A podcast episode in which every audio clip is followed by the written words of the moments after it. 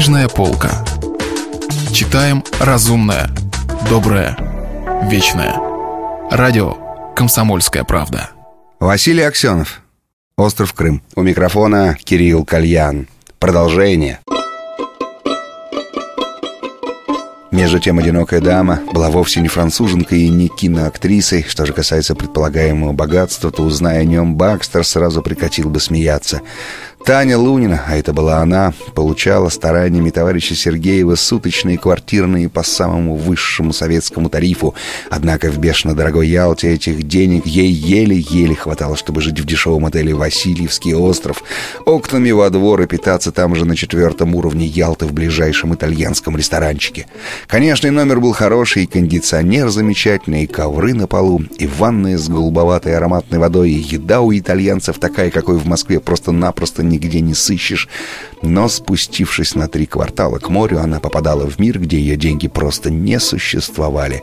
А перед витринами на набережной Татара возникали заново, но уже как злая насмешка.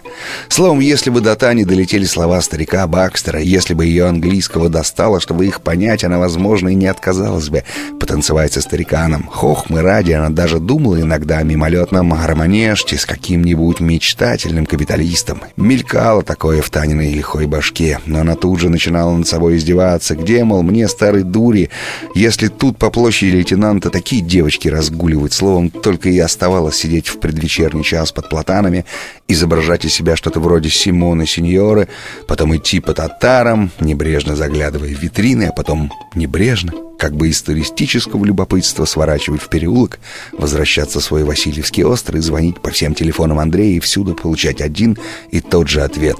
Господин Лучников отсутствует, никакими сведениями не располагаем, пардон, мадам. Счет за телефонные разговоры был уже огромным, и она собиралась завтра или послезавтра плюнуть на осторожность, зайти в местную контору «Фильмэкспорт СССР», то есть коллегам товарища Сергеева, и передать им этот счетик. Тоже мне рыжую нашли, работаю на вас. Так извольте раскошеливаться. И так уже прибавила не меньше двух килограммчиков на этих пиццах, а о хорошем бифштексе не могу даже и мечтать. Гады, жадные, нищие гады. Тане было оказано величайшее доверие. Индивидуальная поездка в Ялту. Все советские туристические, спортивные, делегационные маршруты обходили этот город стороной. Считалось почему-то, что соблазны космополитического этого капища совсем уже невыносимы для советского человека.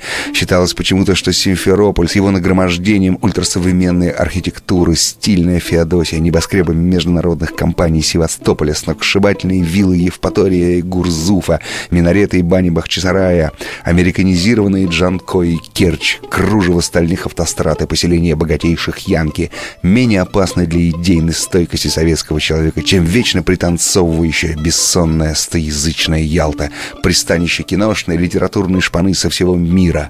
По мнению мудрецов из Агитпропа, в Ялте значительно расплавляются такие священные для советского человека понятия, как государственная граница, серпастый молоткастый паспорт, бдительность, патриотический долг, что именно здесь советский люд начинает терять собственную гордость, сверкающие крылья, начинает мечтать об анархических блужданиях, и на буржуев он здесь смотрит не очень свысока.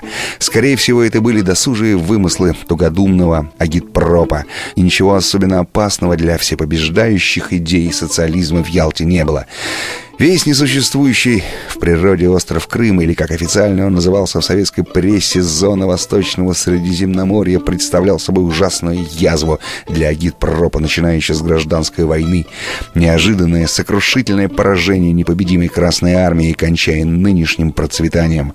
Лучше было бы для агитпропа, чтобы остров этот действительно не существовал, но, увы, где-то за пределами агитпропа, в каких-то других отделенных агитпропа сферах этот остров почему-то почему-то самым определенным образом существовало, был объектом каких-то неясных размышлений и усилий.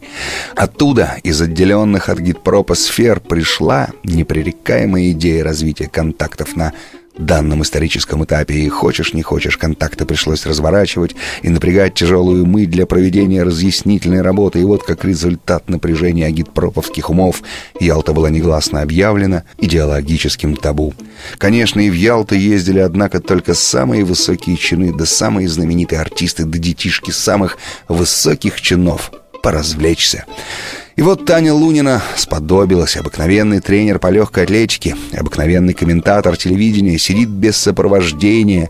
Совершенно одна, этакая драматическая дама в стиле Симона Синьора из старых фильмов под платанами на площади лейтенанта. Смотри, Татьяна, какие перспективы открываются перед тобой.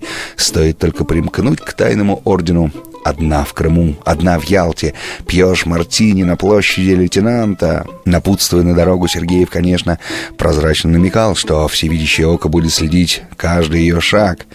Но Таня после полного с концами исчезновения Андрея Лучникова из-под носа специально созданного для него сектора уже не очень-то верила в эти могущества. Уже и оттуда, из-за высшей категории, тянет халтуркой. Так думала она и сейчас, поглядывая на двух старых сухопарых англичан, сидящих неподалеку. Один из них казался ей знакомым, наверное, актер какой-нибудь на климатические ширмы, создающие на гребне Ялты фантастический силуэт какого-то миражного и вечно манящего в путь города на голых девушек, выскакивающих из моря в брызгах бегущих прямо к столикам кафе, на красавцев, официантов, яки, которые обслуживали несметное число посетителей кафе, словно играли в какой-то веселый бейсбол, на бродящих по набережной музыкантов и фокусников, на качающиеся мачты турецких, греческих, итальянских, израильских и крымских судов, на две белые головы глыбы круизных лайнеров, на подходящие к порту океанские яхты, на пару вертолетов со стеклянными брюшками, несущих над городом неизменная Кока-Кола, не подведет. На русские, английские татарские надписи, начинающие уже загораться над крышами второй небоскребной линии Ялты, поглядывая на все это и попивая сухой мартини, который давно уж Хватило залпом, если была бы в Москве, попивая маленькими глотками суточное свое содержание, она и думать забыла о всевидящем оке, о товарище Сергееве думала только в связи с проклятыми телефонными счетами. Честно говоря, она уже однажды бывала тайно в Ялте, когда Андрей в очередной раз украл ее после отбоя из пансиона в Ласпе, где жила их команда. На бешеном его турбо-питере они примчались сюда, ужинали на качающейся крыше отеля «Невский проспект», там же и переспали. Помнится, ее поразила расцветная Ялта. Выйдя из гостиницы, она увидела, что за столиками открытого кафе на маленькой площади сидят и разговаривают разноплеменные люди. Под пальмой девица в остром колпачке еле слышно играет на флейте, а на веранде клуба «Белого воина» кружится несколько костюмированных под прошлое пар. Мека всемирного анархизма, сумасбродства, греха, шальная и беспутная Ялта.